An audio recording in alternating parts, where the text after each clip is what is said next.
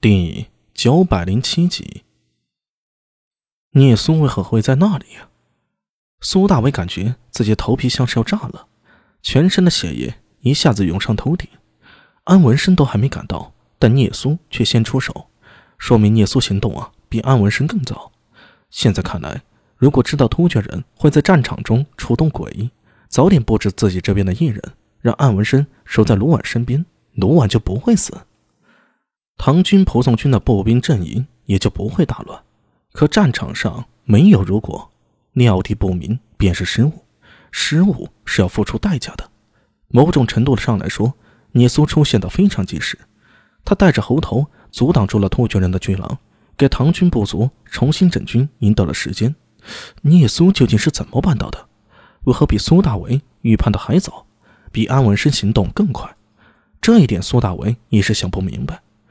只能归功于自己这妹子天生比较敏感，对于鬼有着超乎常人的感知能力，这一点便是她也是自叹弗如啊。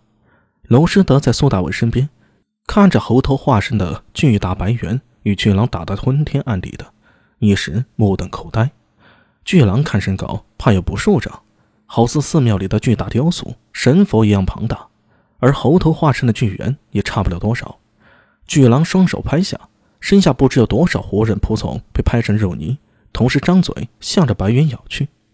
白猿身形高高跃起，从他脑后飞出一条金蛇，迎风便长，瞬时幻化成了一条金龙，将巨狼身体缠绕几圈，牢牢地将巨狼给困住了。巨狼仰天咆哮着，声如巨雷。他全身灰色的毛根根倒竖，已是挣脱不开金龙的缠绕，只能在地上来回滚动着。那是世上最可怕的滚动。每一次翻滚都会碾压无数的兵卒，无论是胡人仆从还是突厥兵，不分敌我，全都被碾成了肉泥。战场上血肉横飞，兽吼声震耳欲聋。聂苏指挥着白猿向下落去，猴头的双拳对着巨狼的脑袋狠狠地砸落，通！地面震荡，沉寂一秒后，一万吨的泥沙草皮被掀上半空，好似一场喷泉。四周的仆从兵心胆俱裂，一个个慌忙逃离。聂苏一手抓着猴头，一手指着下面翻滚的巨狼道：“打错了，没打到。猴头，你瞄准了再打，踩他，踩爆他的头。”猴头呲牙抽了抽，露出一个极具人性化的表情，像极了在苦笑。他纵身追上翻滚的巨狼，一爪将巨狼按住，另一只爪握成了铁拳，向着狼头打去。咚！一声好似铁锤敲上皮骨，沉闷的音波轰然扩散。附近的突厥人和胡人仆从只觉得脑子里嗡的一声响，鲜血从口鼻喷溅，被沉闷的音爆冲击的昏死了过去。白猿甩了甩自己的巨爪，嘴角又抽了抽。狼的头骨乃是全身最硬的部分，刚才那拳下去啊，猴头也颇不好受。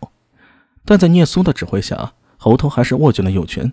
向着巨狼头颅再次打去，落下之时，猴头眼里光芒一闪，拳头悄然变向，向着巨狼的鼻尖。鼻子再硬也硬不过脑袋，一拳下去啊，相信就算是诡异，也要被打爆半个狗头啊！猴头的表情忍不住得意。就在这一瞬间，风雷声响，一支金箭当空射来。这支箭很大，极大，比普通的箭呀要大出数倍。甚至就是床弩上射出的长枪啊！猴头吓得尖叫一声，巨狼幻象轰然破碎，在他的脑海里还残存着被突厥萨满一箭射伤的记忆，那种险些死掉的惨痛经历，他再也不想体验了。猴头缩小，聂苏也跟着从半空中跌落下去。金箭穿过虚空，从唐军阵中掠过，射出一条长达一里许的血肉通道。凡是金箭所过之处啊！血肉糜烂，一地尸骨，整个战场为之一静，所有人都被这可怕的杀伤力给惊到了。聂苏双手一招，无数细小的水雾从草地上升起，合成了一个半透明的气泡，将他给包裹住。他伸手拎起一脸羞愧胆怯的猴头，骂了他一声，将猴头放回肩上，抬头看去，立刻看清了放箭的人，那是一个身高近丈的突厥武士。他一身衣甲，脸覆金色面具，一头黑色长发，带着卷曲的波浪，手持一张巨弓，看上去啊威风凛凛，如同天神下凡一般。只是他的手绝不是人的手，而是一双如同巨狼的钩爪。那种兽爪出现在人身上，让人觉得分外突兀。刚刚赶到的安文生见状，不由闷哼了一声。他一眼就认出了这个身形巨大的突厥武士，正是西突厥小王蝶韵。居然在阵前暴露出自己半诡异的形象，你这是摊牌了呀？苏帅，派我去吧。